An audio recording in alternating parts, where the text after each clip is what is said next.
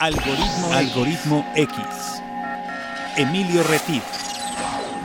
Francisco Disfín.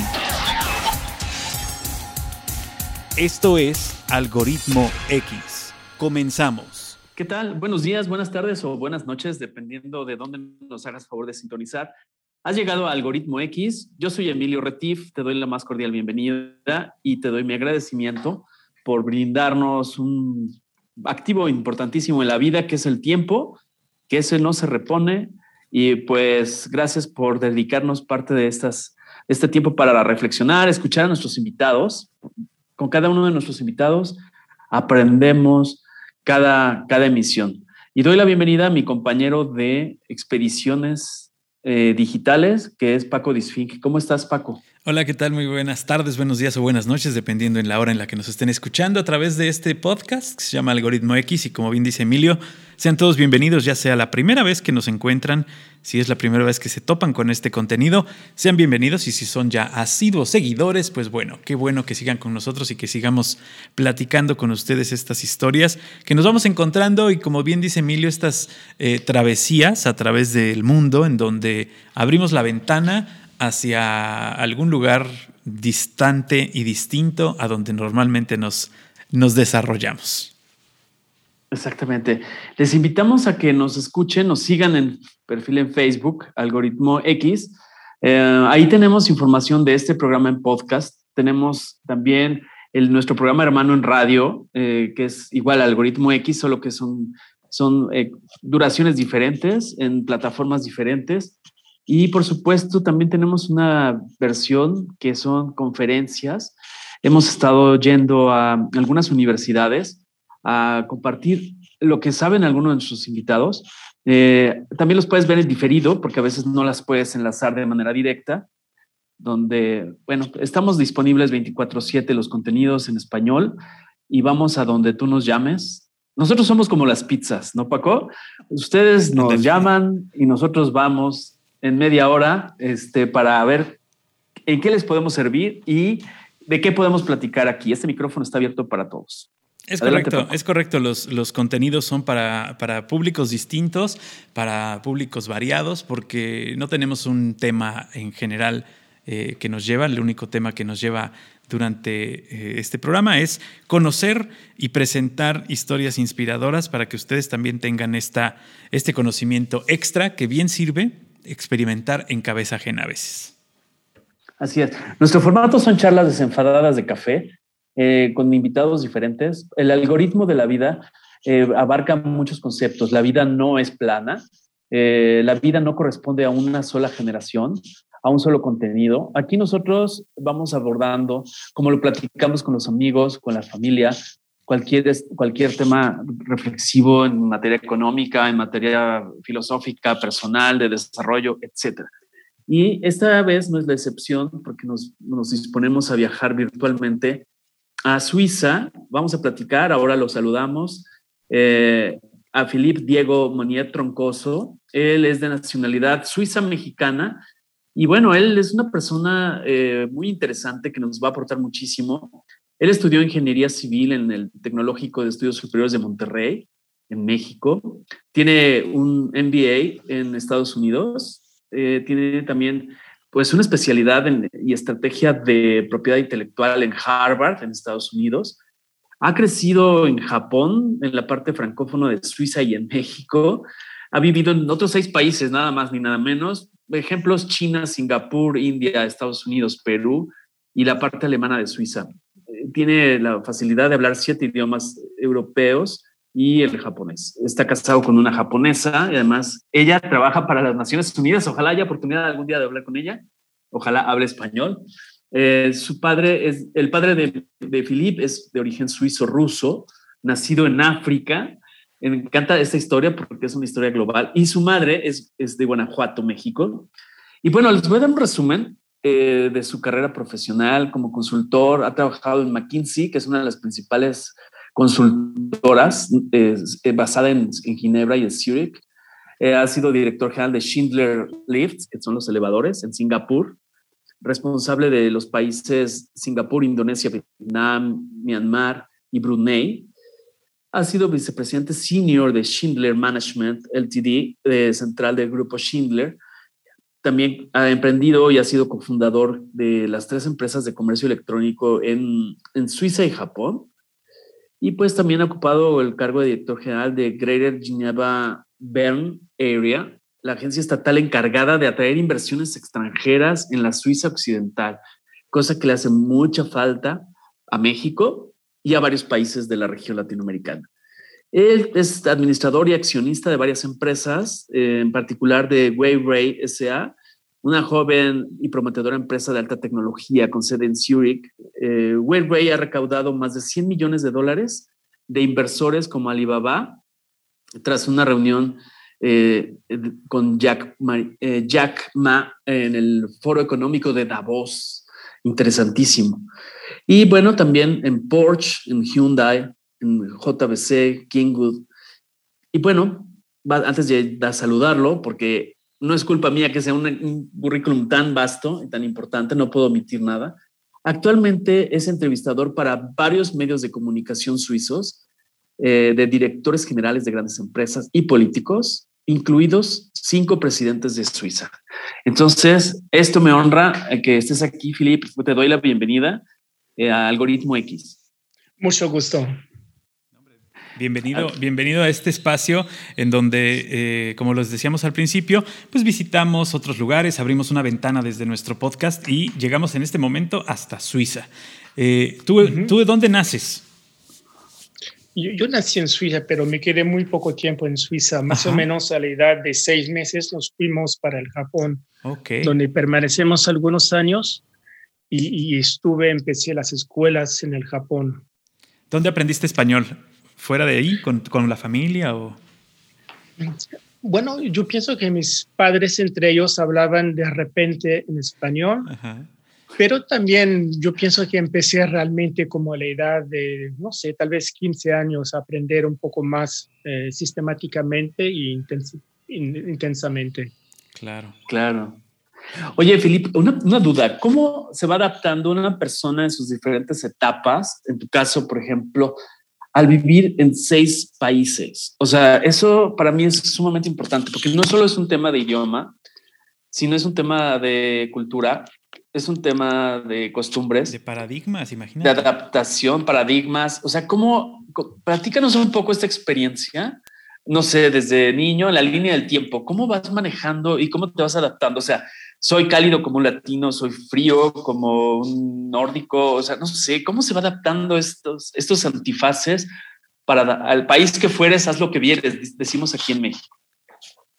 Bueno, tal vez hay una, una diferencia entre los países míos y los países que no son míos. Por ejemplo, yo he radicado en los Estados Unidos, pero siempre he sido un extranjero. He radicado en China, pero siempre he sido un extranjero.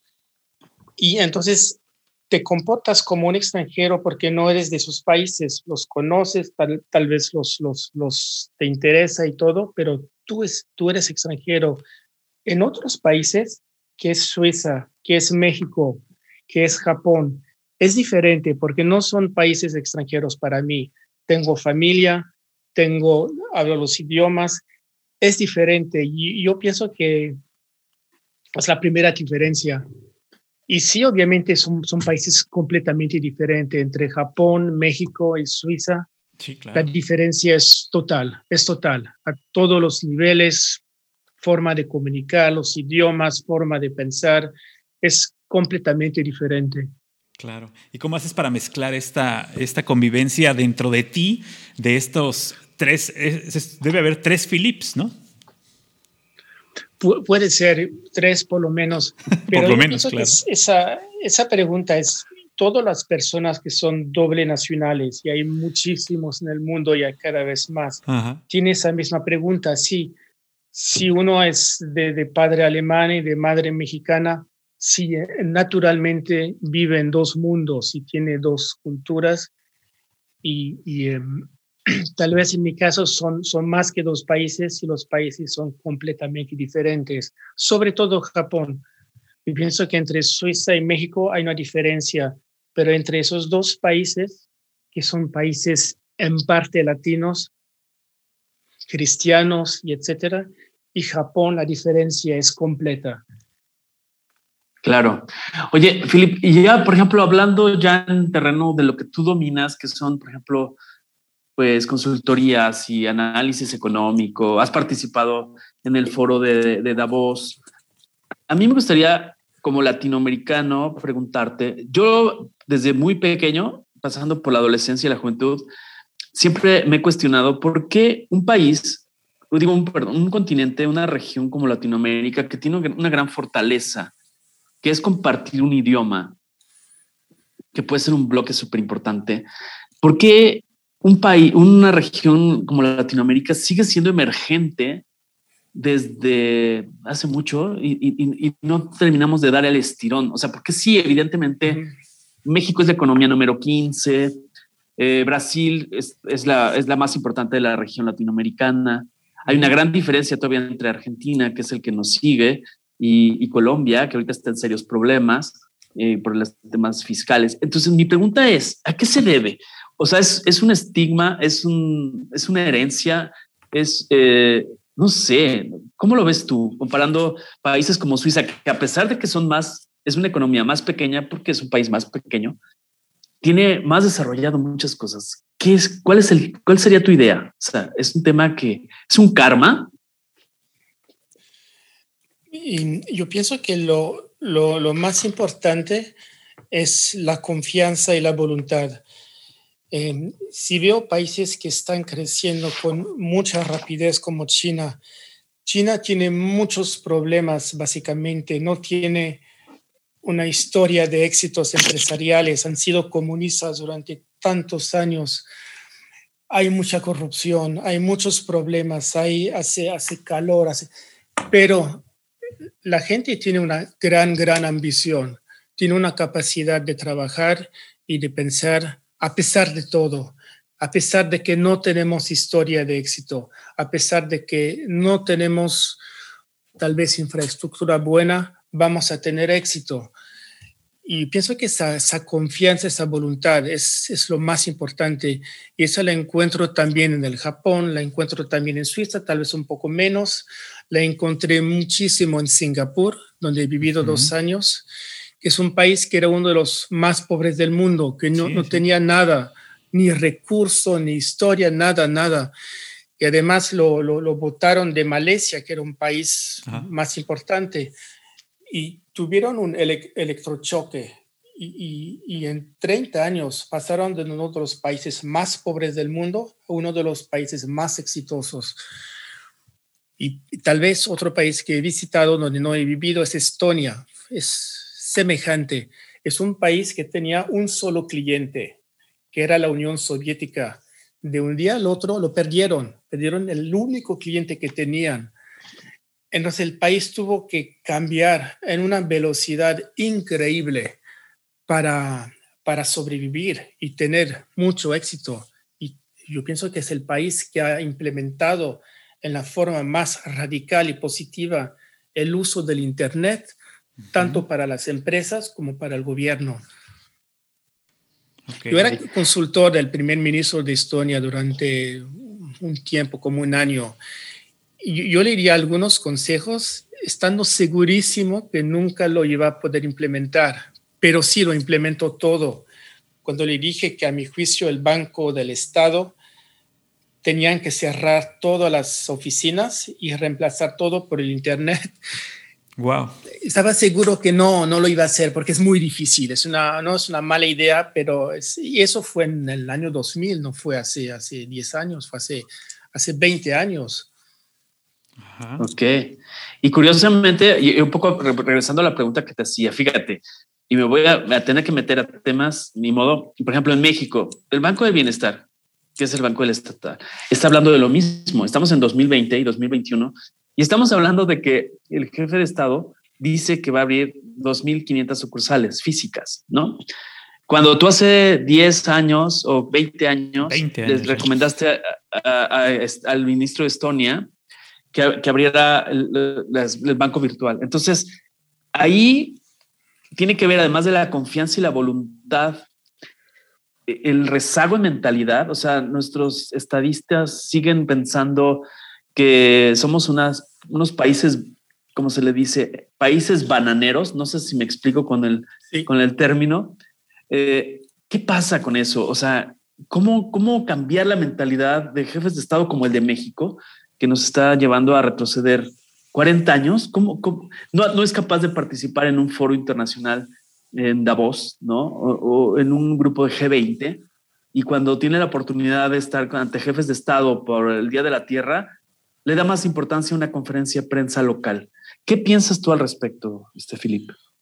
Bueno, eh, eh, primero el Foro Económico de Davos participa una delegación importante de México, tanto de empresarios como de, secretarios. En general participaba siempre el presidente de México. Em, el, actual no, pero los, los, anteriores sí siempre han participado. Em, México es miembro de la OECD, que, que es bastante bueno. A veces somos los últimos en muchas cosas, pero mejor ser los últimos dentro de los mejores que los que en una buena posición entre los, los eh, menos buenos. Pero yo, yo realmente pienso que lo importante es esa ambición nacional, esa ambición individual de no ser contento de ser el mejor de México en algo, por ejemplo, de atletismo, sino que tener como única meta ser el mejor del mundo. Em, cuando llegué al TEC de Monterrey en México, en ese momento estaba muy implicado en el atletismo. Y yo me acuerdo que el coach del equipo del, del, em, del TEC me dijo, tenemos ropa muy buena eh, en el equipo representativo. Y me pregunté así, em, ¿qué, ropa? A mí no me interesaba eso, pero le pregunté, ¿pero qué, de qué ropa está hablando? Me dijo, es americana, es americana. Yo pensé, pero qué ausencia de orgullo, de, nacionalismo, em, em, malinchismo, como decimos, ¿no? Malinchismo. Sí, sí, que, solo por ser, por no ser del país donde estás, es mejor. ¿O crees que es mejor? Sí, se cree que es mejor y digamos, aunque sea mejor, es muy importante que, que esa situación cambie rápidamente. Ahora, pero ah, tal vez esto, como decía Emilio, eh, es algo que traemos y que se dice mucho, traemos en el ADN, que nos lo han dicho siempre, que somos un país conquistado, que nos achicamos cuando nos dicen este, algo mejor de otro país, creemos que siempre es mejor. Como que este sentido de no creer en nosotros mismos permea desde la cabeza que es el representante del país y de sus, eh, de sus allegados hacia los gobernados, ¿no crees? Este, este problema viene de arriba o viene de abajo. Viene de, viene de, mucho tiempo, ¿no? No es algo nuevo, pero claro. a mi juicio es muy importante cambiar eso. Sí hay mucha gente en México que piensa que, que México no es, no es un país bueno, que tal vez la raza mexicana, aunque no haya raza mexicana, tiene algo inferior. claro. Y tenemos muchos, muchas excusas. Hemos ido a una colonia, eh, hace mucho calor en México, sobre todo en el sur. De hecho, hace más calor en, en, en, Zurich que en la Ciudad de México, pero es otra cosa. claro. Pero, pero, pero cuando llegué a Singapur, sí me gustó mucho que Singapur también era una colonia inglesa. En Singapur hace mucho más calor que en México, prácticamente entre 30 y 40 todo el tiempo del año. Pero había, hay esa ambición infinita de, querer tener éxito, cueste lo que cueste. Claro. ¿Crees que, ¿crees que los, los ah, habitantes de Singapur con sus eh, casi, ¿qué serán? 800 eh, kilómetros de de, extensión a comparación del millón de kilómetros de extensión que tiene México y esta eh, gran capacidad que tiene nuestro país de tener todos los climas, porque tenemos desde el norte hasta el sur básicamente todos los climas del mundo eh, y toda la, ventaja de que eh, la fauna en nuestro país, la flora en nuestro país es de muy fácil, de muy fácil creación. ¿Crees que exista nada más algo que nos pueda eh, dar esa vuelta de tuerca, ese ajuste que necesitamos en la mentalidad para poder llegar a competir con países o con mentalidades como la de Singapur? ¿Crees que se pueda eh, dar ese clic? ¿O dónde tenemos que empezar ese clic? Yo, no tengo una respuesta segura sobre eso, tengo algunas ideas. Si, por ejemplo, tomo el caso de China. China ha sido un país en la historia con una cultura muy fuerte, muy importante, un país muy grande. Y, de hecho, la cultura japonesa, la escritura, la, copiaron de China. Em, entonces, China es un país central a nivel cultural. A causa del comunismo han sido muy pobres. Y la gente, la población china ha sufrido muchísimo durante muchos años y hubo una humillación muy fuerte cuando los chinos veían que estaban muy atrasados en comparación de los japoneses, de los americanos, de los occidentales. Entonces, cuando tuvieron la posibilidad de volver a tener empresas, crecer, eh, más o menos en 1980. Ajá, así es. tenían una, una humillación tan fuerte histórica que han hecho cosas increíbles para desarrollarse muy rápidamente, a pesar de todas las dificultades que tenían. Y pienso que otros países que tienen éxito muy rápidos, muy fuertes, fue a causa de una humillación nacional muy fuerte. Yo pienso que Alemania también después de la guerra había una humillación nacional muy fuerte. Lo mismo eh, Japón después de la Segunda Guerra Mundial. Eh, Singapur no tenía tal vez humillación, pero tuvieron ese electrochoque. No tenemos nada, no tenemos agua, no tenemos nada. No nos votaron de, de, Malasia por razones raciales. entonces, tenemos que hacer algo increíble para sobrevivir. Lo mismo que, que, de Estonia. Y si veo la historia, por ejemplo, de un país que es ahora rico, que es Suiza, hace 100 años Suiza era muy conocido en Europa por ser muy pobres. Los suizos eran mercenarios. Em, es decir, que los suizos vendían sus brazos en, los ejércitos extranjeros y, por eso que en, en, en, el, en, el, Vaticano sigue habiendo la guardia, suiza, el Papa, que la guardia suiza, que, que, fue de esa época que los suizos no tenían otra posibilidad sino que vender sus, sus brazos en los ejércitos extranjeros. Y todas las, las hoy en, hoy en día, todas las grandes industrias que tuvo Suiza fueron industrias importadas del extranjero, los bancos, las empresas farmacéuticas, las empresas de trading, etcétera. Tiene mucho que ver con, relojes. con abrirles la puerta, ¿no? Sí, sí, yo pienso que sí. sí, bueno, además de abrirles la puerta. Perdón, adelante, adelante. perdón. Sí, yo, pienso que los, los países que, que, que tienen éxito hoy en día son países que son muy abiertos, y tienen la capacidad de atraer a los cerebros de, de, países extranjeros. Es el caso de Estados Unidos. Estados Unidos es, es, un país, si veo las grandes empresas nuevas como Facebook, Amazon, eh, eBay, del Internet, casi todas son americanas, pero casi todas fueron creados por extranjeros. Estados Unidos tiene esa capacidad de atraer a la gente más competente, más motivada del mundo, integrar a esa gente rápidamente. Suiza tiene esa capacidad también, tal vez un poco más histórico, tiene menos que Estados Unidos, pero sí la tiene también.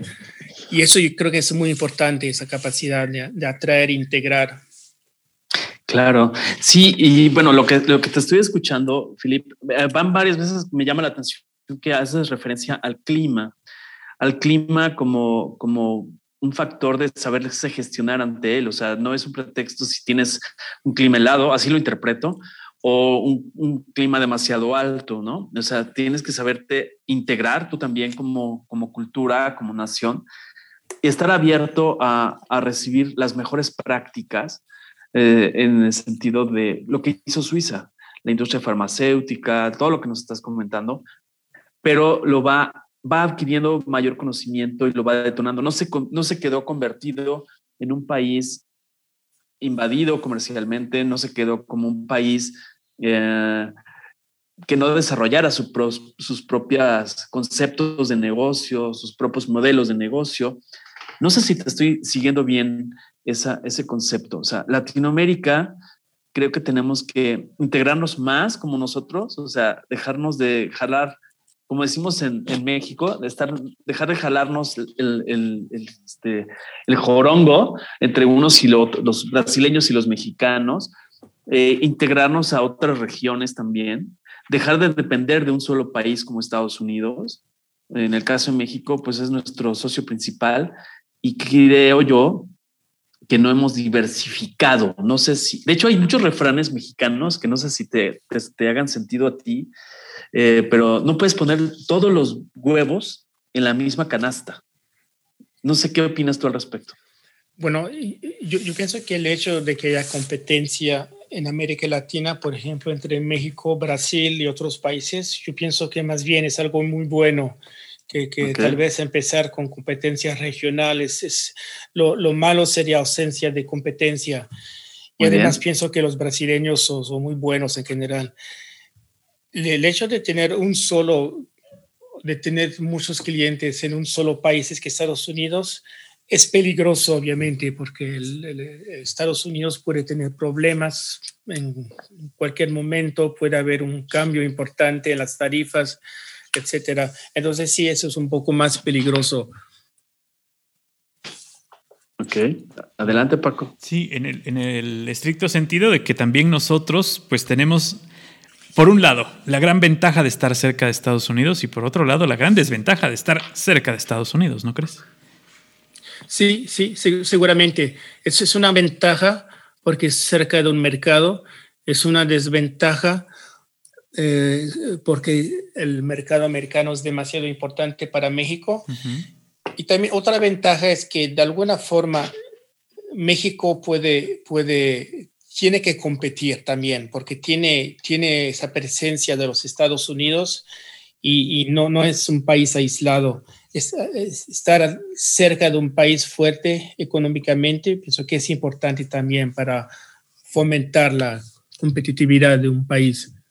Sí, debería, Durante mucho tiempo en México se podía importar cosas ilegalmente que no, pagan tarif no pagaban tarifas y se encontraba en el tianguis, en los mercados en México. La famosa fayuca. Sí, de alguna, en alguna parte es malo, pero al mismo tiempo era competencia y eso, la competencia siempre es buena. Claro. Claro. Oye, yo tengo una duda, a ver si tú no me puedes, me puedes ayudar. En los últimos años, en México, las principales fuentes de divisas al país son el turismo, bueno, no en ese orden, voy a darlo en el orden. remesas, las remesas, el, el, dinero que envían nuestros conacionales mexicanos que trabajan en Estados Unidos, el turismo y la exportación de petróleo o crudo. Eso es, digamos, nuestro principal flujo de divisas al país. Mi duda siempre ha sido, ¿no crees que, lejos de estar diciendo, a veces me preocupa oír a un presidente que salga a decir que, seguimos aumentando el ingreso de divisas, o sea, seguimos teniendo fuga de, de gente hacia otros países, porque aquí no hay oportunidades, pero ¿qué hacer con ese dinero que ingresa a México? O sea, se tiene que detonar una industria, una actividad, no nada más para consumo de licuadoras y lavadoras y, productos de consumo, aunque sean de bienes duraderos, ¿no? Pero, ¿qué harías tú como un consultor para, para potenciar este ingreso de, divisas al país?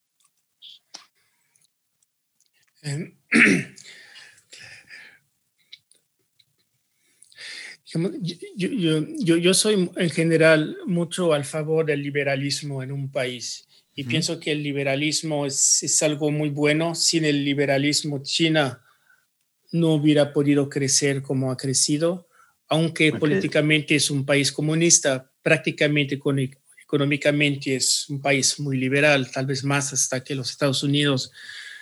Em, y al mismo tiempo en México tal vez se venden licuadoras, etcétera, pero también tenemos algunas empresas increíbles, como por ejemplo eh, Cemex, que, que, compite con los, los, mejores en el mundo, o muchos proveedores de, de, componentes en la industria automotriz. Bimbo. También son, son, sí. Eso sí, tenemos también empresas muy, muy, eh, muy, muy fuertes. Pero en general, a nivel de política nacional, pienso que el liberalismo es importante. Una cosa que es también importante es eh, la honestidad. La honestidad a nivel de gobierno. Em, una cosa que Singapur ha hecho en forma excelente. Em, tal vez China no ha llegado a ese nivel, pero en general para una empresa mexicana, para un mexicano no es un pretexto para no tener éxito, decir, sí, todo está corrupto, este, siempre son los mismos. Pienso que eso es más bien un pretexto, porque muchos pueden tener éxito a pesar de eso. Pero, pero el, el, hecho de que nuestro país eh, presuma que su mayor ingreso eh, en el, en, al país, el mayor ingreso de dinero al país es de los que mandan dinero en sus remesas a sus familiares. Eh, eh, yo creo que en el sentido que, decía Emilio, ¿no? Es, eh, ok, existen demasiados conacionales fuera del país y cada vez mandan más dinero porque cada vez hay más necesidades dentro del país para los familiares que se quedaron. Pero ¿cómo como gobierno utilizar esos recursos o apoyar a las familias que los reciben para crecer? Y no nada más para invertir en el gasto diario, en el gasto corriente. ¿Se puede? ¿No se puede? ¿Es difícil? Sí. Em, digamos que primero que bueno que la, gente de México que trabaja, que trabaja fuera de México sigue apoyando a sus familias que está, que está en México. Claro pero para el gobierno de México no, no, no, creo que hay que tratar esos ingresos como un, ingreso diferente. Eh, es, es, un ingreso que, bueno, es como todos los demás ingresos de divisas que puede haber en, en México. Eh, pero yo pienso que en general lo, lo, más importante es el liberalismo, tener un gobierno que es, que es eficiente, lo más pequeño posible. Eh, que tiene un costos para, para, la población, para las empresas, lo más pequeño posible. Eh, si posible que sea honesto, porque es una, una cuestión de, de, moral nacional, moraleja nacional. Pienso que esas son las, las recetas más importantes para el éxito. Es lo que, en lo que tenemos que poner la, la, la intención de todos los mexicanos es en ser parte de esta honestidad en cumplir con nuestra, con nuestra pequeña labor que hará una gran labor a, favor del país. Sí. Singapur ha sido en cuestión de honestidad absolutamente ejemplar. Y pienso que el primer ministro, Lee Kuan Yew, tuvo un rol muy importante. Y, y, por ejemplo, en, en Singapur, em, si uno entra al país con una cierta cantidad de droga, no hay la presunción de, inocencia, hay la presunción de culpabilidad. Y hay pena de muerte porque piensan que es muy malo para el país. Em, y, em, si, por ejemplo, se dan cuenta que un, un, ministro ha sido una cosa que no es correcta y que hay un juicio, entonces la, el castigo es muy, muy rápido. Em, es un país que es muy severo y hay una cosa, inicia como se llama en español, se llama en, en, Singapur caning, significa dan golpes de... con un bastón, claro. con un bastón. Así es. Y puede, uno puede pensar si es demasiado severo y puede ser que en muchos países eso no sea posible, pero es la forma con la cual Singapur ha podido tener ese éxito ese nivel de, honestidad, de, seguridad que es excepcional. Y se habla mucho de Singapur como un milagro económico. Y es cierto, es un milagro económico. Es un país que ha crecido, no sé, 7% por año durante muchos años. Wow. Pero además de ser un milagro económico, es un milagro social, porque tienen tres razas, tres religiones y, no hay pleito entre esas razas. Conviven en los países vecinos. Eh, muchas veces pelean, es un problema muy fuerte, pero en Singapur no, hay esa, esa, esa unidad nacional. Es el único país del mundo que yo sepa que ha cambiado su idioma materno por la unidad nacional. Ok. O sea, en un, consenso todos lo aceptaron. No sé si. Tal vez no, de muy buena no sé si fue un consenso completa, pero fue, fue la idea del primer ministro Lee Kuan Yew. Y él decía: bueno, entre los chinos, que son 70% de la población de Singapur, todos hablan dialectos que son bastante diferentes y no se pueden entender. Pero el dialecto es parte de la historia de su familia, tiene una importancia muy importante. Pero Lee Kuan Yew dijo, vamos a hacer una cosa, todos los chinos vamos a hablar el chino oficial de China. No es nuestro idioma, pero vamos a tener un idioma único para la, unidad nacional y para poder comunicar mejor con China, que es un mercado muy importante para Singapur. Entonces, hicieron un programa que en 10 años iban a pasar de dialectos a chino oficial, pero no solamente em, en, la, oficina, sino en, la, en su casa. Entonces, en la televisión, por ejemplo, cada, cada día había 10% más de chino oficial y 10% menos de dialecto, de tal forma que en 10 años la televisión pasó 100% al chino oficial. Pero entre el dialecto, los dialectos, porque hay muchos, y el chino oficial, es la misma diferencia que hay entre, entre el español y el inglés. Es un paso que es bastante grande. Toda la gente, todo el país tuvo que tomar clase, empezando por el primer ministro que no hablaba chino. Wow. Em, para, para, para tener un idioma nacional a nivel de los chinos. Sí, que los hace más competitivos enfrente de ellos y junto a ellos. Más unidos, más competitivos. Pero, por ejemplo, cuando estaba en Singapur al principio, no hacía realmente la diferencia entre el dialecto y el chino oficial.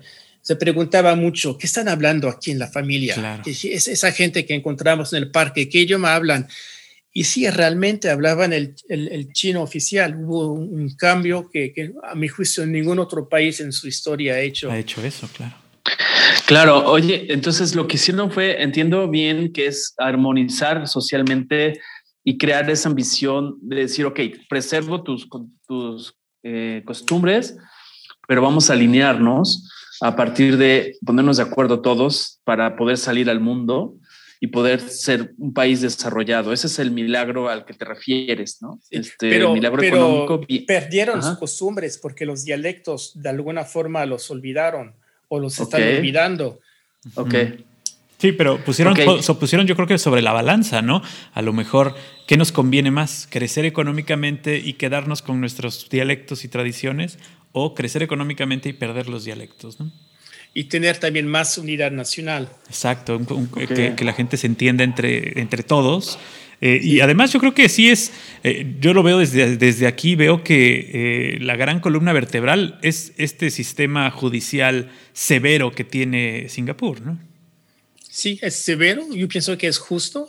Es Exacto, severo. es justo, pero es severo. Singapur, más o menos el gobierno, el PAP, em, que, que, está al poder desde, la, desde que creó Singapur, eh, se ha creado Singapur, ha sido siempre reelecto con, no sé, 80, 90% de los votos. Pero mucha gente, para muchos extranjeros, pensaban es una dictadura, es una dictadura pero no, es, es, un gobierno electo que tiene un soporte popular que es, eh, que es muy, muy, muy fuerte, porque la gente que ha nacido en Singapur, muy pobre, 30 años después o muy ricos, soportan completamente a su gobierno. Claro, porque aparte dices que tienen crecimientos promedio del 7%. Me imagino que... años, sí, pero durante muchos años fue, fue 7%, sí. Ok. Oye, a ver, vamos a pasar a la parte global si me, si me ayudas. Por ejemplo, ¿qué, ¿tú asististe recientemente al foro de Davos? Eh, bueno, este año, en, el mes de enero, no, no fue cancelado por la, por la pandemia. Por la pandemia, sí. el, el, último fue el año pasado, en el 2020, em, en enero, sí. Ok, pero por ejemplo, ¿o qué se maneja en las publicaciones de este grupo del Foro Económico Mundial? O sea, el, el 2020 fue un parteaguas también a nivel global, no solo regional. Pero, ¿cómo, ¿cómo ves tú, por ejemplo, industrias? Vuelvo al ejemplo. En México, una de las industrias más importantes es la turística y es de las más afectadas, al menos hasta ahora, en lo que se restablecen las aerolíneas, los vuelos, el tráfico de personas, el tránsito libre de personas, los congresos, las convenciones, todo esto. ¿Tú cómo ves, este, si va a ser un antes y un después la pandemia económicamente para Latinoamérica, para el mundo? ¿Qué opinas tú al respecto? Sí, sí, sí, sí México va a recobrar ese aspecto turístico. Sí, sí, sí. Bueno, pienso que México está muy afectado, pero está menos afectado que muchos otros países, porque yo, yo, por ejemplo, de Suiza, yo conozco a mucha gente que, que, fue de vacaciones a México porque era más o menos uno de los únicos pocos países donde todavía se podía viajar sin grandes dificultades. Entonces pienso que México sí está afectado, pero menos que los demás países. Y si México va a recobrar ese aspecto, sí, seguramente. Pienso que es un, punto muy fuerte de México el turismo. Yo creo que, yo creo que es una de las empresas eh, que, su recuperación se vaticina rápida, ¿no? Se, propone que, el día que se abran las, eh, las puertas de, de, esta pandemia, en donde se pueda decir, ya estamos listos para recibir al 100%, que si bien nunca hemos cerrado al 100% tampoco, eh, la recuperación sería o se vaticina muy rápida, ¿no? Es como... como... Sí, yo, pienso que sí. Y, México ha sido un país más o menos abierto a pesar de la pandemia. Exacto. Muchos otros países como, como Francia, como Italia, como... Em, fueron completamente cerrados y todavía siguen cerrados a causa de la pandemia y no, no había posibilidad de viajar a esos países, de moverse dentro de esos países, de salir de su casa por más de, no sé, 10 kilómetros. México como Suiza, de hecho, han sido países bastante abiertos durante esa pandemia. Ok. Oye, este, Philip, una pregunta. Por ejemplo, las industrias que ves que tienen más potencial globalmente, o sea, ¿cómo se está comportando? Eh, tal vez podamos hablar de Obviamente la industria financiera será, será, el sector financiero sigue siendo un punto importante. La parte tal vez de energías limpias. ¿Cuál sería tu idea, tu, tu visión en el mediano plazo hacia el 2030, hacia el 2040? Em, ¿Qué industrias van a perder hegemonía o fuerza y qué industrias van a ser las relevantes eh, a nivel global? No, pienso que todo lo tiene que ver con la digitalización, eh, va a tener más y más importancia y también las energías limpias, eh, porque hay muchas inversiones en esas energías, es, es, algo que todo el mundo considera como muy importante. Y la finanza es muy importante hoy, y sí pienso que va a seguir siendo una industria muy importante. ¿Y qué, ¿cuál, es tu, cuál es tu punto de vista de cerrarse a las energías limpias como lo hacen aquí en nuestro país y decir que vamos a abrir una nueva eh, generadora de energía eléctrica con carbón y que parece que vamos hacia atrás, hacia el medievo? Este, ¿Cuál es tu opinión acerca de esto? Pienso que es una estrategia a corto plazo porque, porque las, las multas por contaminar van a ser siempre más elevadas y, y, es, y también las, las multas para invertir en ese tipo de industria eh, van a ser importantes y, eh, a, mediano plazo no es, es, algo que no tiene mucho futuro. Y, además nos pone en una mala nota junto a los demás países, ¿no? Nos deja mal, nos deja ver, nos, nos, nos enseña mal, ¿no? Yo, yo, pienso que sí, a, nivel ahora, de alguna forma hay una competencia entre los países para tener, para, para, para lograr las metas del Acuerdo de París. Exacto. Y hay formas de, de, medir, sí, creo que hay una, una, una, competencia bastante fuerte, que es un poco moral, pero sí que es muy fuerte entre los países. Claro. Oye, y hablando justamente de tendencias, eh, por ejemplo, ya hablamos de las industrias, nos dices la digitalización, las energías limpias, la financiera, seguramente la farmacéutica, porque obviamente las vacunas recurrentemente a nivel global debe ser un tema importante, pero por ejemplo también en cuanto a tendencias de estas industrias, se habla mucho lo que se dio el, el home office famoso, ¿no? El teletrabajo, que va, a ser una, una tendencia donde las grandes corporaciones que antes tenían grandes edificios, materialmente hablando, ahora he leído algunas fuentes de información que dicen que la tendencia es la desmaterialización, porque si la gran mayoría de los, del personal ya se acostumbró a trabajar desde casa, se habla mucho de que las, las empresas se van a contraer en cuanto a sus espacios físicos y va a ser posible que ahora las empresas, por ejemplo, voy a poner un ejemplo, una empresa de Singapur que está en pleno crecimiento puede contratar talento de otras regiones del mundo que puedan trabajar desde sus casas con tecnologías mucho más robustas, más que edificios mucho más grandes. ¿Tú qué piensas? ¿Cuáles serán las tendencias que van a revolucionar a las empresas? Digamos, sobre aspecto, yo pienso que sí, que va a haber una, una, reducción de espacio para las empresas, pero pienso que el espacio, la reducción de espacio no va a ser muy importante y va a ser muy diferente de un caso al otro, porque el hecho de estar juntos en una empresa, pienso que es muy importante para, para la eficiencia. Se intercambia mucho más fácilmente informaciones cuando estamos en el mismo lugar hay la información que es un poco oficial, pero también hay la información que no es oficial. Entonces pienso que la, la, la, la presión para que la gente todavía se reúne en un mismo espacio eh, sigue siendo importante. En, en, algunos países, en algunas ciudades, para ir al trabajo es mucho tiempo y a veces mucho tiempo perdido en tráfico, etcétera. O sí, sí.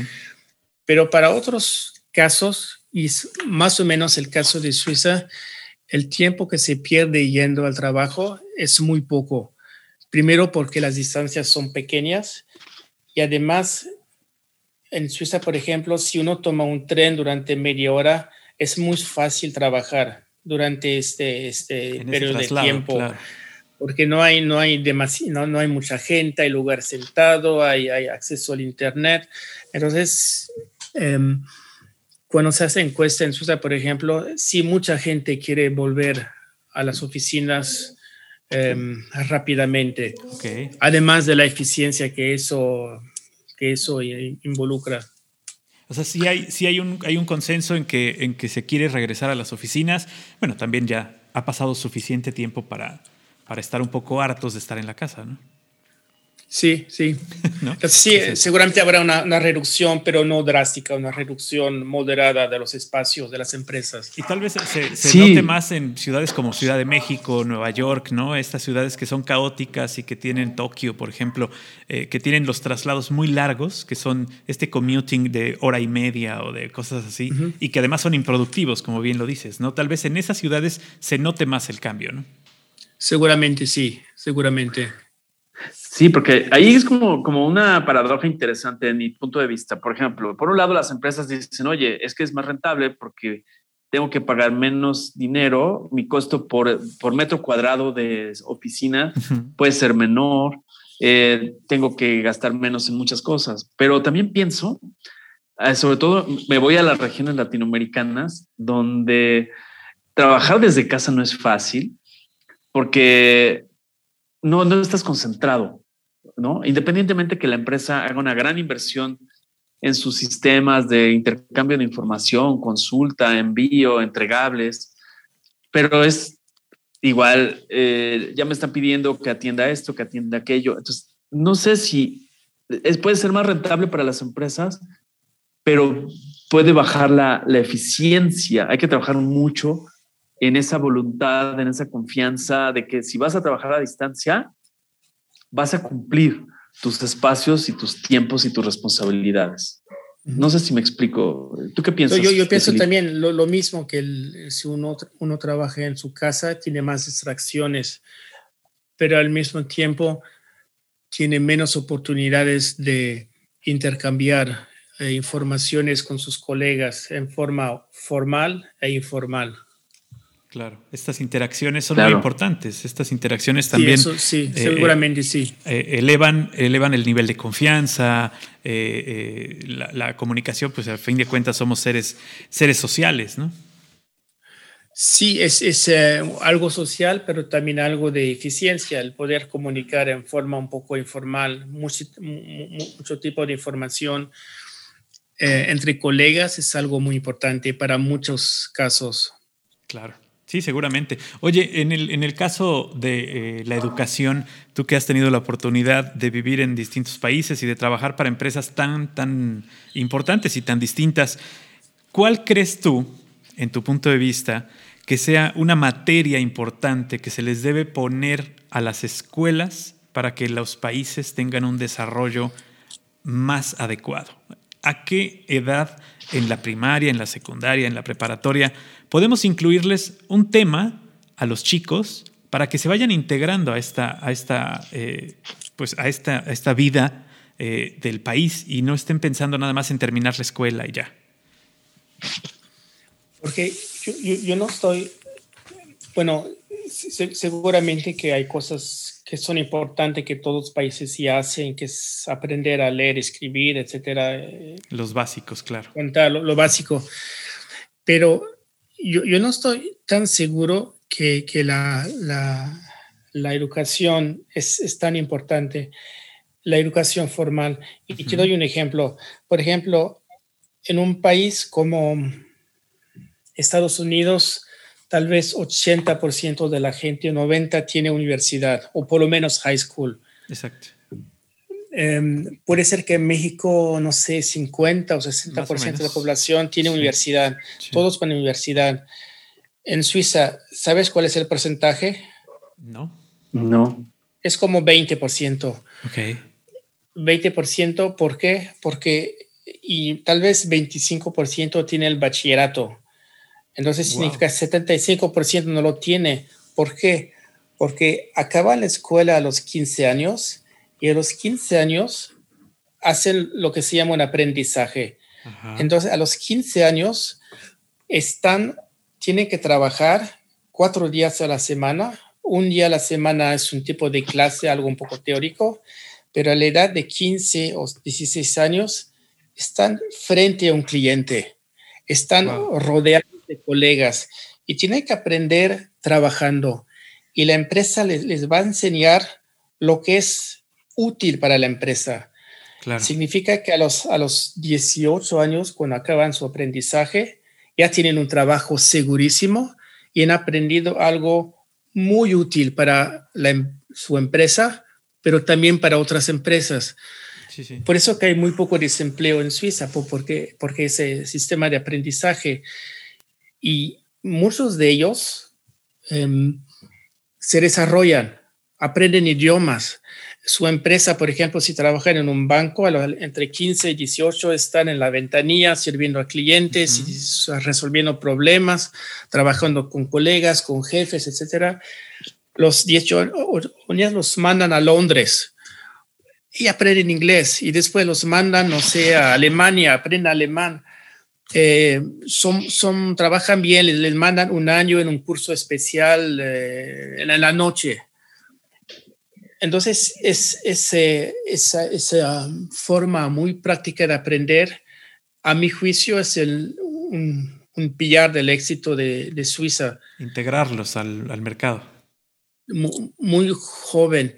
Si uno estudia en la universidad, aprende lo que le gusta, filosofía, historia del arte, historia de, Estados Unidos, lo que sea.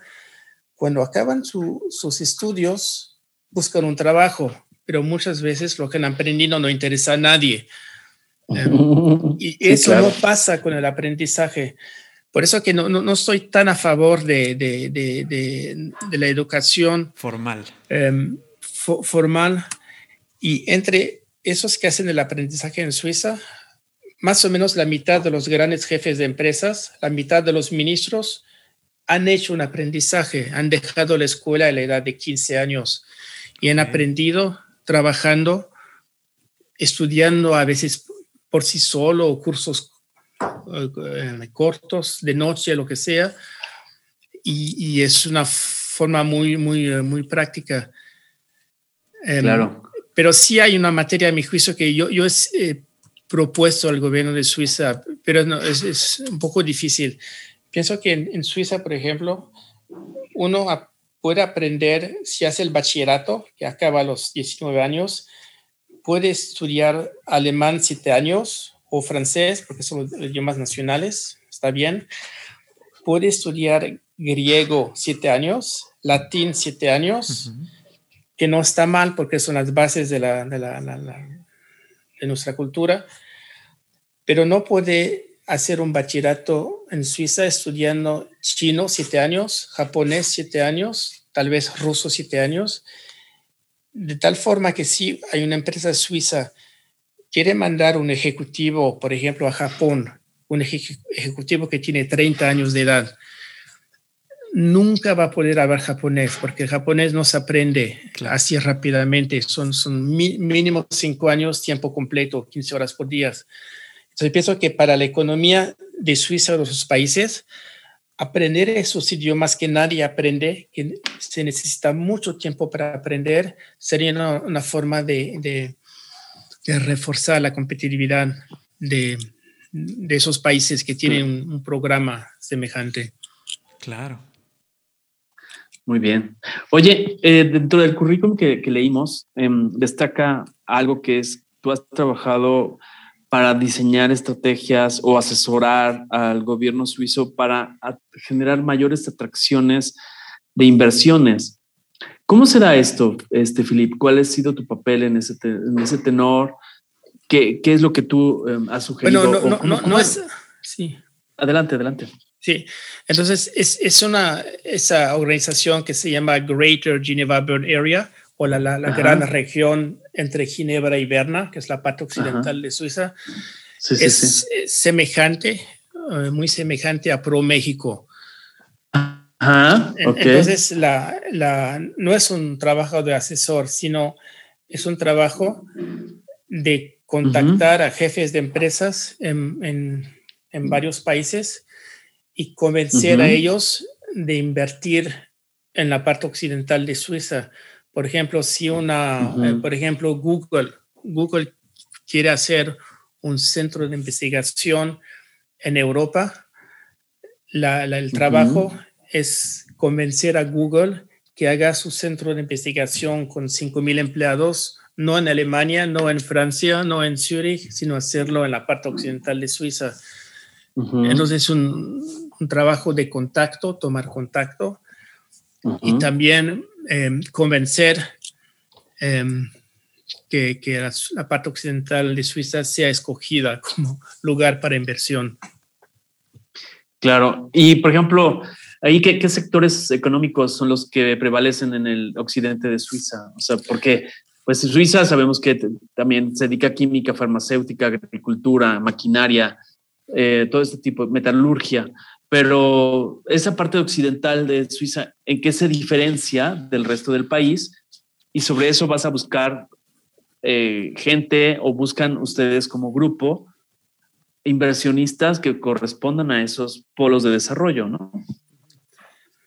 Em, la, parte occidental de Suiza, digo, a 80% o 90% es semejante a, las otras partes de Suiza. La, diferencia no era muy, muy grande. Y había, teníamos 10 sectores de predilección, eh, que era todo lo, que es la, industria de precisión, las empresas de, comercio internacional, trading, em, los, el sector financiero, Em, el sector de, em, de todo lo que es agroalimentación, em, etcétera, etcétera. En total son 10 y son sectores de alto valor agregado, donde Suiza tiene fuerza. Eh, significa que una empresa que llega a Suiza va a poder encontrar empleados cualificados, eh, universidades que, que, cooperan, em, etcétera, etcétera. Ok. Oye, nada más para que nos quede claro, la industria de precisión nos estamos refiriendo a qué, a qué elementos. Estamos hablando de, de qué tipo de, actividades económicas. La, industria de precisión tradicionalmente fueron los relojes, que tienen partes muy pequeñas y de muy alta precisión, pero hubo muchos spin-off. Muchas otras empresas se crearon a partir de esas empresas de relojes. Por ejemplo, todo lo que es la industria em, de instrumentos médicos para hacer operaciones, etcétera. Ok, para tomar la presión y todo este tipo de cosas. para miles de cosas. Por ejemplo, si, si, te, si te ponen en, el, en el corazón una válvula, es algo de, alta precisión. Muy pequeño. Eh, ah. si te tienen que cambiar, por ejemplo, una rodilla, te van a poner una, una un, hueso así, una prótesis, es algo de alta precisión. Eh, mm. si, para operar necesitan una herramienta muy precisa, muy fina, es otro ejemplo de una cosa de alta precisión. Ok, entonces, por ejemplo, en esta búsqueda de atracción, en ese ejemplo, para que nos quede claro eh, a la gente, sobre todo que se dedica a negocios internacionales, probablemente, eh, tú ya decides, ok, industria de precisión, ¿qué, ¿cuáles son las principales actividades? ¿Quiénes son los principales países que desarrollan estas industrias? ¿no? ¿Dónde están esos capitales invertidos? No, pues que es en Alemania, que es en Estados Unidos, que es en... Entonces ahí es donde tú defines tu pipeline o tu, tu eh, guía de prospectos y ya emprendes esa, acción de presentar por qué Suiza, por qué el occidente de Suiza me gustaría que nos platicaras un poco este proceso, cómo trabaja esta organización. Eh, ya definiendo estos actores, quiénes son sus principales inversionistas, cómo se hace el acercamiento para tener éxito en esta misión comercial. Bueno, primero la definición de las metas es un trabajo conjunto con, con lo que se llamaría los estados. En, el caso de, de, mi organización representábamos a seis estados o se llama cantones en Suiza. Entonces se trabaja con los cantones para definir cuáles son las, las metas a nivel de industrias, dónde hay posibilidad de éxito, em, cuáles son nuestras fuerzas.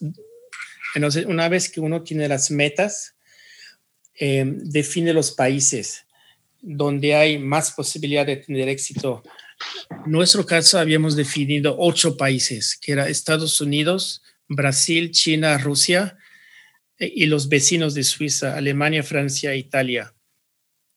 Em, entonces, con, esos ocho países teníamos en cada país algunos eh, representantes entre, entre una, y, una y diez personas por cada país. Ajá.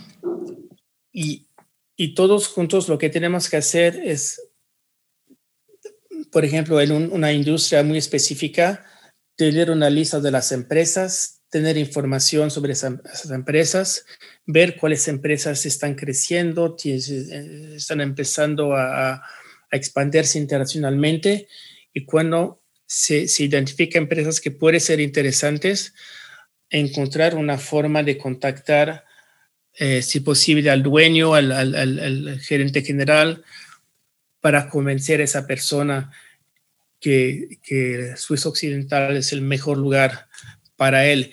Pero para convencerlo, obviamente hay que tener muchos argumentos sólidos, no solamente decir que es un lugar muy bueno. Claro. Sí, hay que tener las bases. De, bueno, contacto, identificar, tomar contacto. Y, por ejemplo, para tomar contacto, muchos eventos como el Foro Económico de Davos es un, evento muy importante porque hay muchos grandes jefes de empresas. No se puede encontrar a, no sé, hay 3.000 participantes, pero se puede encontrar a 300, 400 personas en, en 3, 4 días y, tener de alguna forma muchos clientes en poco tiempo. Por lo menos el primer contacto, pero después hay que convencer con argumentos que, que sí, Em, Suiza es el mejor país y, Suiza casi siempre está en competencia en otros países como sobre todo Holanda, Irlanda. y no eh, Luxemburgo. Se trata de, ofrecer las posibilidades de abrir las puertas y de ofrecer garantía, ¿no? También. Garantías no, pero, pero se trata de convencer que es el mejor lugar. Em, el mejor lugar toman en cuenta unos 20, 30 criterios. Okay. Y, y, por ejemplo, un jefe de empresas, pongo un ejemplo, Cemex.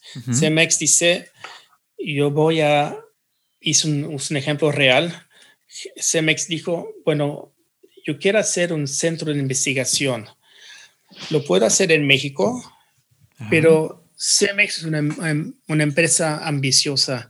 Y Cemex dijo, queremos que ese centro de investigación sea a nivel mundial. Okay. Entonces, lo podemos hacer en México y está muy bien, pero va a ser difícil atraer a la gente más competente del mundo en nuestras ramas estamos en México. Entonces decidieron, bueno, lo hacemos en Estados Unidos, lo hacemos en, en, Alemania, en, en, Francia, en Japón. Y finalmente podemos convencer a CEMEX de hacerlo en Suiza. Entonces tiene un centro de investigación eh, que está cerca de Berna. Tiene como 200 empleados, pero tiene empleados de todo el mundo. Ok. Y un argumento para convencer es que Suiza estaba exactamente, o Berna, entre sus dos más importantes competidores, que es la Farge, que estaba en Francia, y Holcim, que estaba en Suiza. Entonces, pusieron el centro de investigación de CEMEX en el medio para también poder contratar a mucha gente que venía de sus competidores. Claro. Y si tiene tal vez 200 empleados, pienso que hay gente de, no sé, 30, 40 nacionalidades, obviamente inclusive en México. Claro.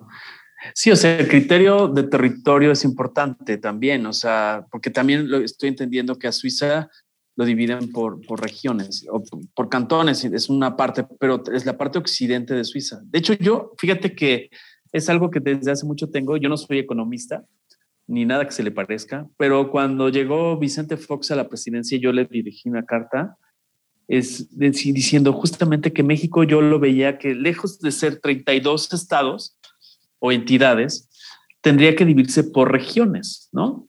Porque uno podrá acceder al mercado norteamericano, el otro está hacia la zona Golfo, el otro está a la zona Pacífico, el otro, eh, pues, se pueden desarrollar clústeres o conglomerados de la industria automotriz, como sucede en el Bajío, etcétera. Entonces pienso que, y es pregunta, ¿crees que uno de los criterios para poder ser más contundente en los resultados eh, es dividir al país en regiones?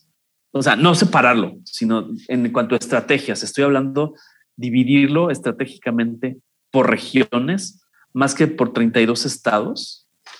Yo pienso que económicamente sí es, em, hay una forma de dividir un país que es económicamente eficiente por razones históricas o emocionales. Pienso que es muy difícil y no conozco ningún ejemplo de, de nueva división de un país por criterios únicamente económicos.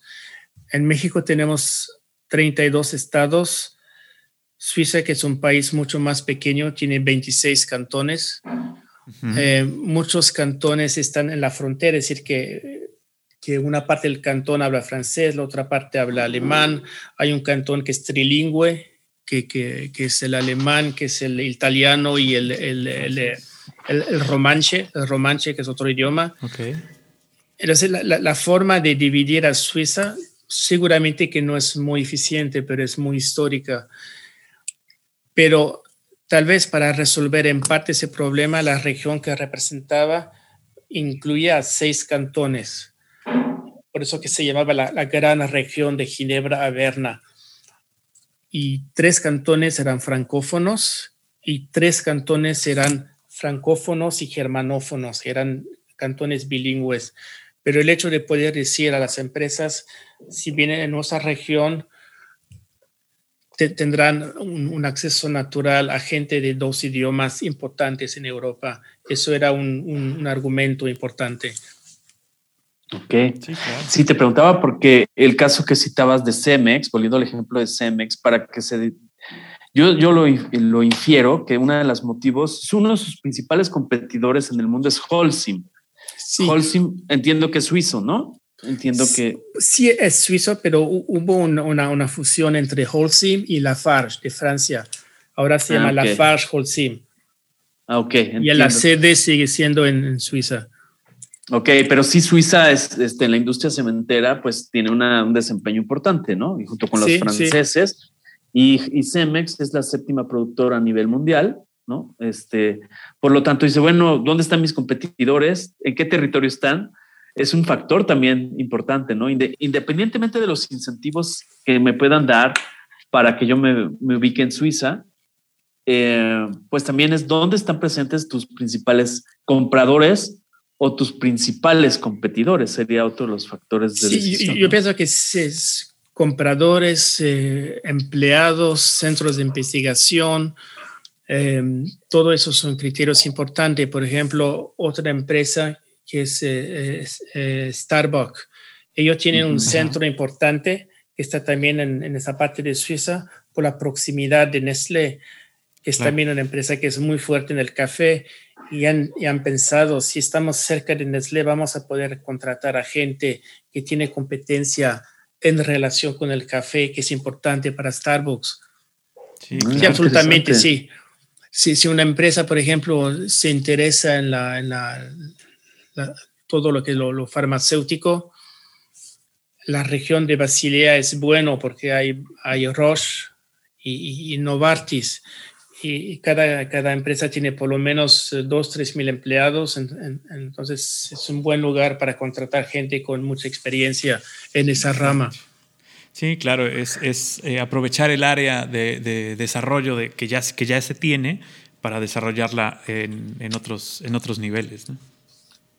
Por, por ejemplo, hacer esa promoción económica, es decir, atraer a empresas extranjeras, es seguramente bueno para la región y el mandato que teníamos será de los, los ministerios de economía de esos seis cantones, pero no, no, a veces nos hacíamos enemigos. Por ejemplo, en Ginebra hay muchas empresas de trading que venden eh, y compran materia prima y, tal vez hay cinco muy grandes y 200 más pequeñas. Pero si traemos una nueva empresa de trading que, que, va a contratar a 200 personas, esa empresa va a hacer oferta a los empleados existentes de empresas que han invertido mucho tiempo en, en, en entrenar todos esos empleados. Entonces, para nosotros éramos en parte una fuente de un problema para ellos. Pero así es en todos los países del mundo que, las, las, las, agencias de promoción económica trabajan para la región, no para las empresas de la región. Claro, claro. Oye, ¿y las embajadas, tú qué crees? ¿Que las embajadas eh, sí realizan esa labor de promover la inversión en los países? Eh, yo entiendo que había agregados comerciales, ¿no? En, en, las embajadas mexicanas al menos porque es un gran costo de mantener embajadas y consulados. Pero, ¿qué tanto desempeñan, en tu punto de vista, esta labor de atracción de inversión a sus países de origen? Digamos, teóricamente pudieran hacerlo.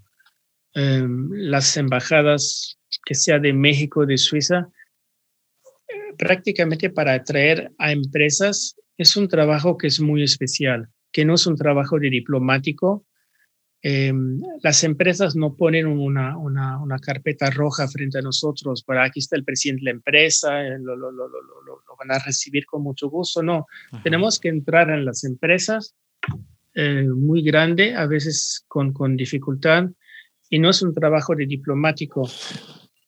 Y además hay que tener conocimiento de, negocio para convencer a un jefe de negocio.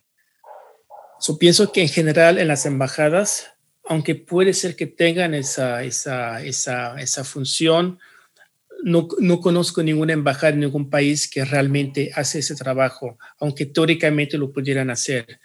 Además, los, los diplomáticos cambian cada cuatro años de país eh, en general, de tal forma que en cuatro años uno no puede tener una red de jefes de empresa eh, de un país. Claro. Sí, sí. El movimiento político afecta también a estos movimientos. el movimiento, movimiento político de los, de los diplomáticos. Así es. Bueno, pienso que depende de los países, digamos, en los Estados Unidos, por ejemplo, los embajadores son, son más o menos amigos del presidente y cuando cambia el presidente, cambian los embajadores. En otros países como Suiza, los embajadores, 99% son, son de carrera. Ok. Y además Suiza no tiene, tiene un gobierno de coalición, es que el gobierno no cambia. Eh, entonces, no cambia por completo. Cambia el ministro de la, el ministro de los Asuntos Extranjeros, no cambia ningún embajador, por eso. Sí, no, no es, igual, eh, no es igual que en otros países, claro. Claro. Oye, en México los, los, embajadores son, son, son apuntados por el presidente o, son de carrera, son más de carrera, que yo sepa. hay de los dos, es una mezcla, ¿no? Es de carrera algunos, pero la mayoría son asignados por el presidente. Ok. Oye, Filipe, una pregunta. Eh, se ha manejado en últimos meses en los medios que México, por segundo año consecutivo, está fuera de los, del ranking de 25 países más atractivos como destino para la inversión extranjera, según una consultora que se llama A.T. Kearney. Em, quisiera saber tu punto de vista, o sea, cómo recuperar terreno en ese sentido.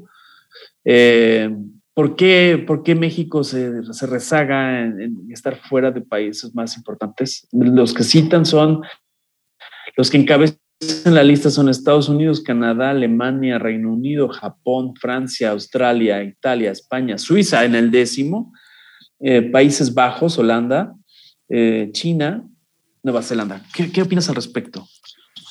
Em, tal vez un elemento importante es la estabilidad. La estabilidad en un país eh, es una, una, cosa que seguramente se pueda mejorar. Puede ser que, que la, la, corrupción no es algo que es muy atractivo y en México tenemos también la fama que es muy exagerada de ser un país peligroso y, eso no, no ayuda a atraer a empresas extranjeras. Sí, estas, estas recomendaciones que emiten los países eh, de no viajar, no invertir, ¿no? De, los países peligrosos. Eh, ¿Pero crees que, crees que no está tan fundada como debe ser? Um, pienso que, que, que, en México la gran mayoría de la gente no vive en, en gran inseguridad. Puede ser que te pueden robar algo, pero no te van a matar para la gran mayoría de la gente. La gente que está involucrada en el narcotráfico, tal vez los jueces, tal vez algunos periodistas, ellos viven peligrosamente, pero la gran mayoría de la gente no, no es el caso. Pero la imagen de México fuera de México es a veces un país sumamente peligroso, donde el número de muertos es muy alto, pero ese número no representa la realidad y seguramente que es mucho menos peligroso estar o viajar en México para una persona normal que en los Estados Unidos. Claro. Sí, seguramente. Seguramente hay zonas y hay lugares. Eh, ¿Habrá influido un poco lo que tanto se dice del régimen actual? O sea, porque lleva dos años consecutivas que, que sale y llevamos dos años con este régimen. O sea, el tema es puede ser. ¿Qué le dirías al presidente si tú tuvieras oportunidad de sentarte, así como lo has hecho con el presidente suizo, a conversar informal o formalmente? ¿Qué le dirías? A ver, Andrés Manuel, cuéntame, ¿qué le dirías? Este, pues ¿Qué, hacer? Tres acciones así concretas, además de la corrupción y la inseguridad.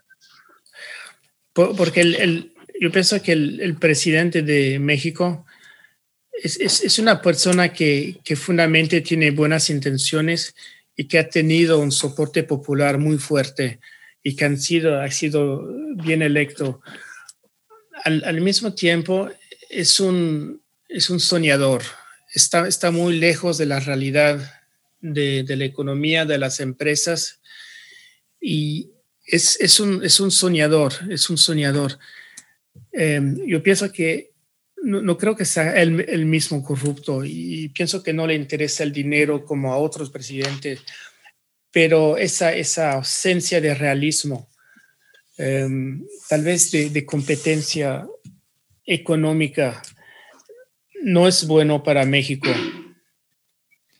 ¿Tú crees? Bueno, yo, yo en, la experiencia propia y, lo que llevo de vida, veo una clase política mexicana separada de la realidad. En general, el político vive en un país que no existe y que cree que existe y que cree que es donde él está, pero vive separado de la realidad, jamás toca el piso, eh, se maneja en niveles muy distintos a los de la población y creo que ese es un grave problema no solo del, del gobierno actual, sino de la mayoría de los gobiernos en donde eh, eh, el, líder del momento, el, líder del, tiempo en el que le toca, eh, se encuentra caminando en una nube en donde solamente ve hacia abajo cuando le conviene que voten por él.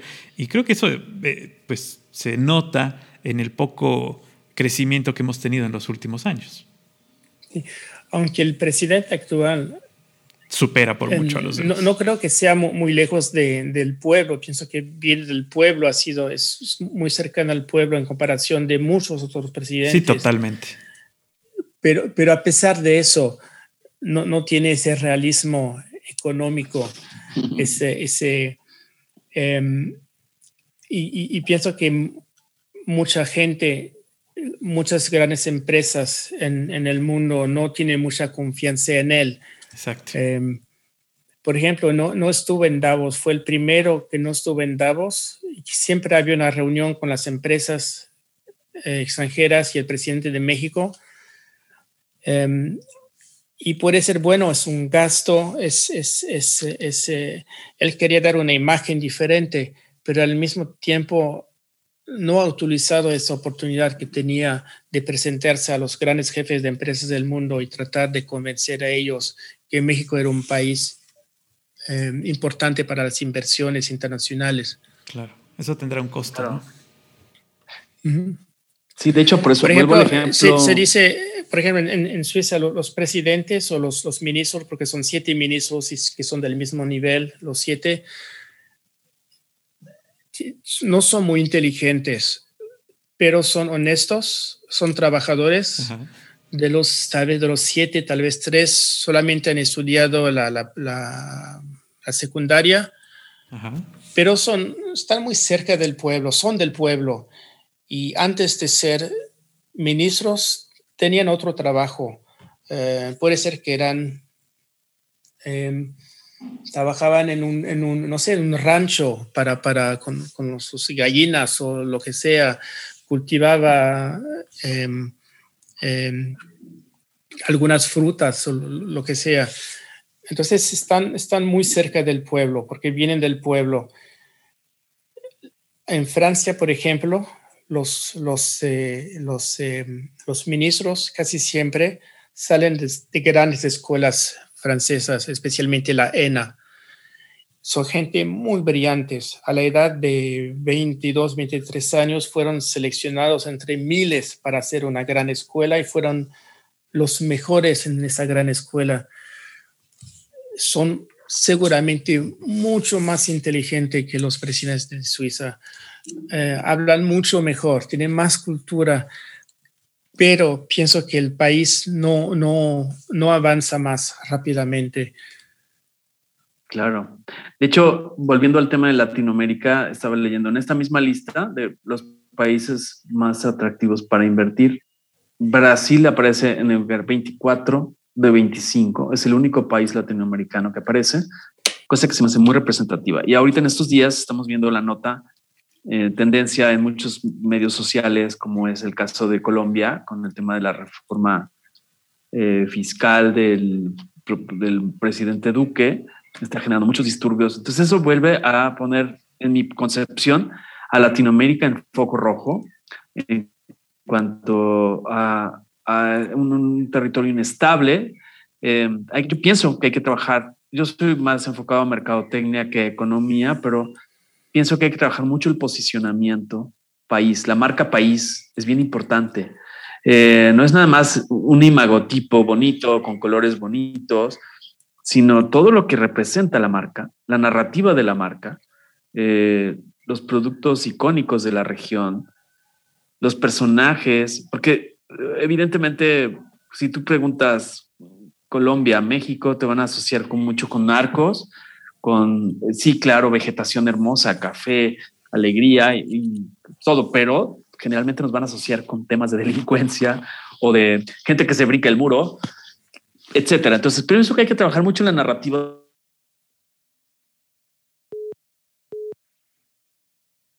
empresarios latinoamericanos, gobernantes latinoamericanos, para decirle cómo cambiar ese posicionamiento ante los ojos de Europa, ante los ojos del mundo, Philip? Yo, yo, pienso que esa, esa marca, esa marca nacional es, es muy, muy importante y es una cosa que no se puede cambiar rápidamente, pero sí se puede cambiar en, forma muy importante y, países como Suiza cambió completamente su marca, pero duró muchos años. En América Latina hay países que tienen bastante buena fama y, por ejemplo, Chile, eh, tal vez Costa Rica. Y entonces no, no es tan, tanto una cuestión de continente, sino más bien de cada país o puede ser de cada región, estado. Fuera de México, un, lugar que tiene bastante buena fama, sobre todo a nivel de tecnología, es Guadalajara, Jalisco. Claro. Eh, que se, que se, se vende bastante bien. Muy bien. Adelante, Paco. Son de las, son de las, eh, de los garbanzos de a libra que tenemos aquí, como decimos en, en, México. Es el Silicon Valley mexicano, ¿no? Por ahí es, conocido. Pero sí se puede. Yo creo que sí se puede eh, eh, fortalecer la imagen que tenemos, no solo de esa zona, sino de muchas otras y de muchas otras competencias que tienen otros de los 32 estados hacia afuera. Simplemente hace falta querer, ¿no? Sí, es, es eh, lo, más importante, pero sí, la, y, la, y la imagen de un país ayuda muchísimo. Claro. Ayuda muchísimo, porque yo tengo dos nacionalidades.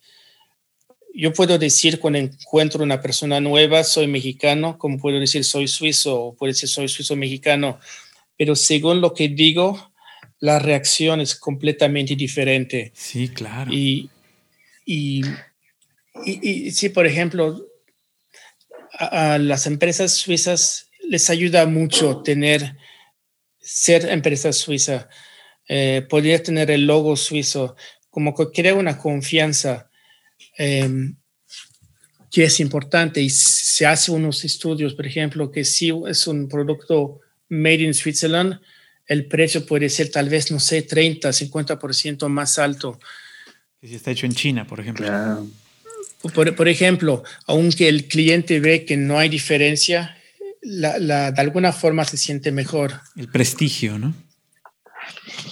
Es que yo pienso, Filip, que es por todo lo que hemos venido hablando de inicio hasta ahora, pienso que tiene que ver mucho con lo que se siembra en la juventud. Y, y, voy a decir, yo como mexicano lo he escuchado muchas veces en diferentes segmentos de mexicanos, que en su narrativa, en su diálogo, cuando viajan al extranjero, y en eso, cuando les preguntan de dónde eres y, le, y contestan, soy mexicano, y, le, y hay alguien que les dice, no pareces mexicano, vienen y lo cuentan como si les hubieran dicho un halago, ¿no?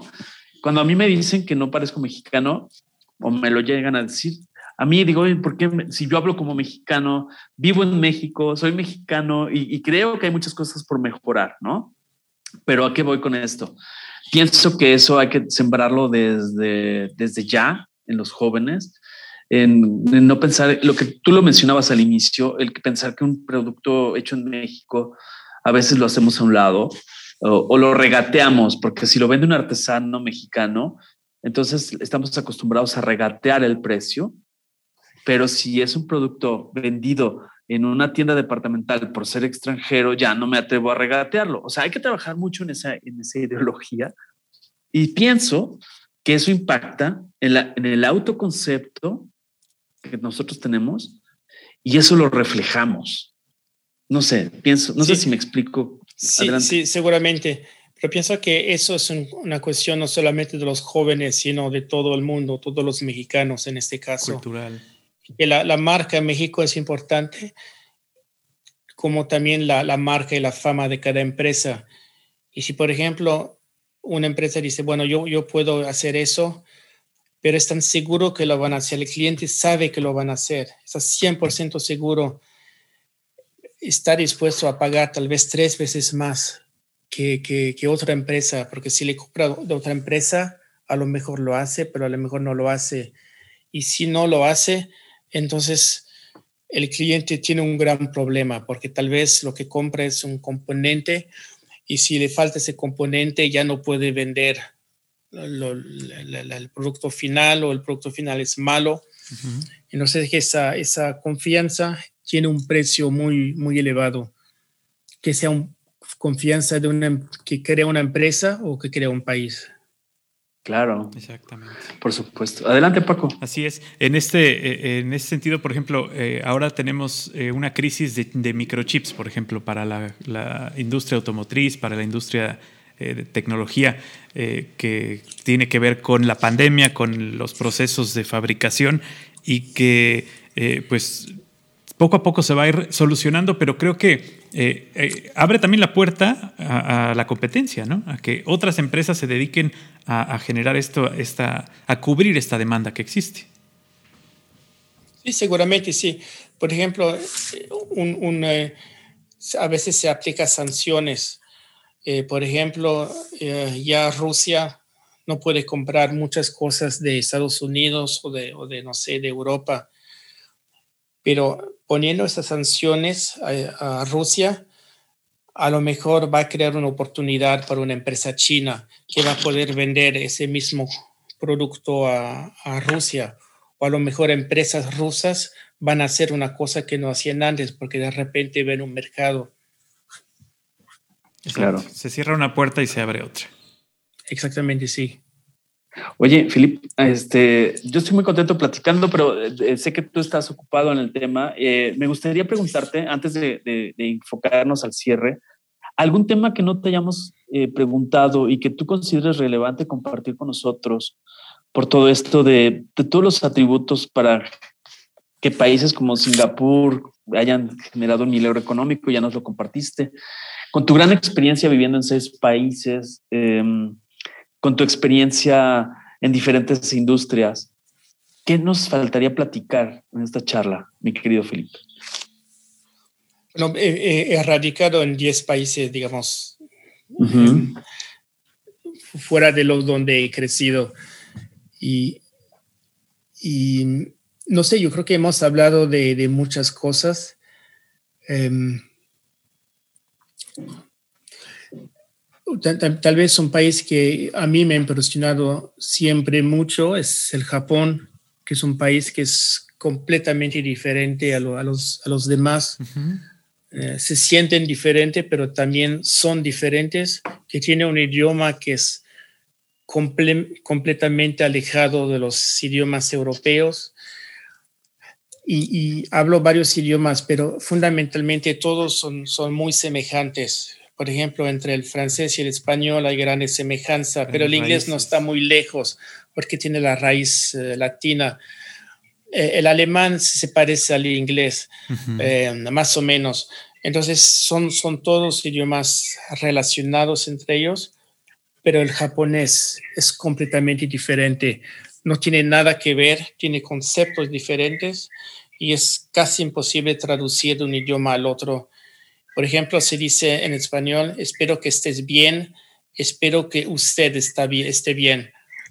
Tú, usted. Y en inglés hay una sola forma, I hope you are well. Entonces hay, una dimensión que hay en, en, español que no hay en inglés.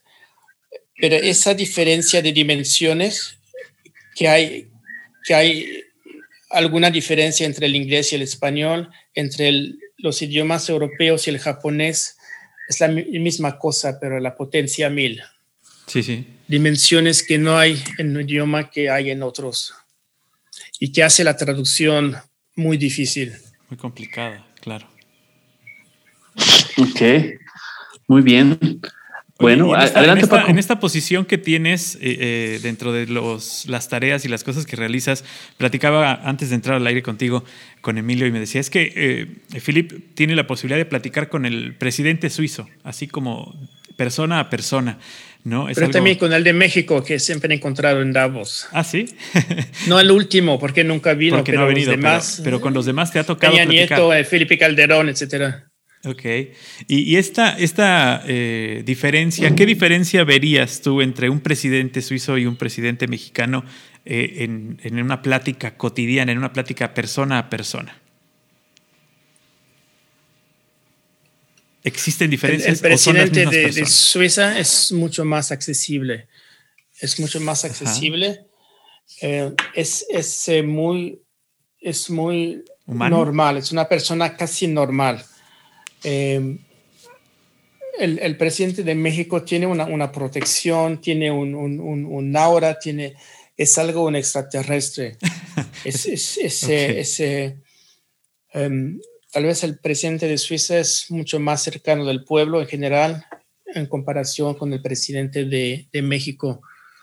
En, Suiza el presidente casi nunca tiene guardaespaldas. Puede ser que si viaje camina en la calle o toma el tren, el autobús, eh, anda a pie solo. Eso no, no, pasa con el presidente de México. En Davos, Peña Nieto tenía creo que 17 guardaespaldas. Era el que más tenía. El presidente de Suiza andaba a pie, pero, pero Peña Nieto tenía, sí, toda esa gente alrededor. Ok, y eso, sucede, mucho en México, ¿no? Con, los puestos políticos se cree que son inalcanzables o se sienten inalcanzables, intocables, y eso, pues, en lugar de ayudarlos en su tarea política, los separa todavía más de la gente, ¿no? Sí, puede ser, sí, puede ser. Oye, puede, ser que, puede ser que el, actual es diferente, pero, pero no, no, no lo conozco personalmente. Oye, ¿y se asociará a lo que nos decías hace un momento? Que en, Suiza la gente estudia hasta el bachillerato y de ahí la vida lo enseña. hasta, hasta la, primaria, la primaria. O digamos 15 años, digamos secundaria, secundaria. Eso es la, la, gran mayoría de la gente estudia hasta la secundaria. Pero no, no influirá esto a que si alguien llega a presidente de la República y llega con un grado académico a nivel licenciatura y bueno, ya no, si ya me subí al, al peldaño o ladrillo de la maestría o el doctorado, bueno, entonces ya, siento que me elevo, ¿no? De, esta dimensión. ¿Tendría que ver con eso? O sea, que un presidente suizo se formó en la vida después de la secundaria, a, los, a la edad que me, nos decías, 17, 18 años, 16, y de ahí se, se arrojó a la vida con el resto de la gente.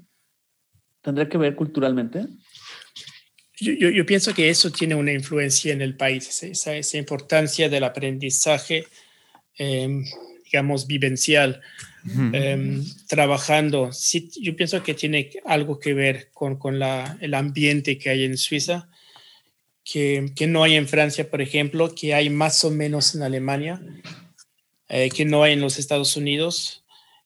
Um, sí, esa, esa, esa, esa, importancia de aprender trabajando, no, no solamente estudiando. Y de hecho, no conozco a ningún ministro suizo que ha estudiado un doctorado Claro. Pero no, no, le agrega valor, ¿no? O sea, no, le agrega valor a la vida, o sea, no te hace un ser humano diferente. Porque hay gente que de repente, eh, uy, no, ¿cómo le vas a hablar de tú si ya estudió un doctorado? Pues con el mismo que le hablo de tú a una persona que hace un oficio de trabajo de obra o una costurera, o sea, con el mismo respeto y con la misma este, ¿cómo se, siendo ser terrenal, pienso yo, culturalmente, pienso que ahí está uno de los grandes puntos a, a, erradicar. Yo, pienso que esa, esa, esa, importancia que hay en el aprendizaje las personas que aprenden cosas tal vez manual o que, que, aprenden cosas que no son teóricas, el respeto a ese tipo de, de, de personas, yo pienso que es una, una gran fuerza de Suiza. Exacto. Claro. Los hace, los hace cercanos, los hace humanos y los hace eh, también eh, tener esa... Eh, auténticos. Pues sí, ser más auténticos y además saber lo que cuestan las cosas, lo que cuesta trabajar, lo que cuesta valerse por sí mismo, presentarse ante la otra persona, este, interactuar, ¿no? Ese tipo de cosas que, que que si te, dedicas a estudiar, estudiar, estudiar, estudiar a lo mejor durante 20 años y eres muy profesional en tu área, pero no, nunca has tratado con nadie, nunca te has presentado ante un, ante un posible comprador o un posible vendedor, pues te va, te va a dar otras competencias distintas. Sí, exactamente. Pienso que esa cosa de, de, estar en una empresa desde la edad de 16 años es algo muy importante. Exacto. Estar con clientes, colegas, jefes. Eh, aprender lo que es útil para la empresa, para los clientes. Eso, eso es algo que, que tiene un, gran valor. Así es. La gente, por ejemplo, que estudia, digamos, la maestría o un doctorado, que su primer contacto con, con una empresa lo, lo, tiene cuando tiene 25, o 30, años. Entonces, tal vez tiene muchos conocimientos, tal vez esos conocimientos no son muy útiles para las empresas, pero en general tiene menos capacidad de trabajar con colegas, que es algo sumamente importante. Exacto. Así es. De hecho, hay un refrán mexicano que dice, ¿para qué tanto brinco estando el suelo tan parejo? O sea, yo pienso que ya Filip nos lo ha comentado, en esa rescato los temas de que nos decía al inicio y durante el programa, identidad, pero no, nunca perder la ambición, la confianza, la voluntad. A veces hay otro refrán, él de, habló de, humillación, que muchas de las, de las culturas han surgido a partir de una situación de humillación. En México hay un refrán que dice, el toro se crece al castigo. Entonces, si tenemos una ambición para salir adelante con una identidad, así como en el caso de Singapur, de unificar un idioma para tener ambición y generar confianza, integrada y honestidad. Entonces, es un tejido social maravilloso. Bueno, es con lo que yo me quedo. No sé si Paco quiere hacer un cierre de lo que le deja esta grata charla con Filipe.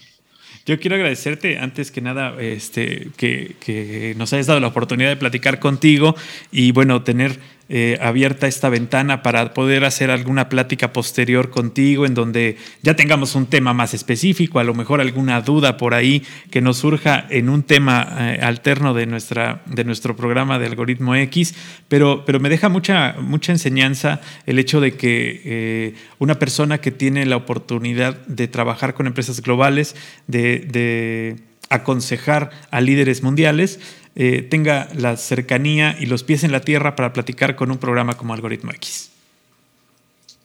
Muchas gracias a ustedes.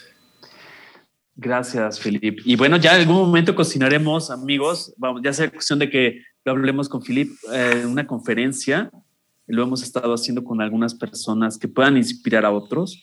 Ya platicaremos con Filip, tal vez alguna conferencia con universitarios, con el público en general, eh, donde puedan participar. Entonces, ya lo platicaremos con, con Filip. Filip, te agradezco de todo corazón tu tiempo.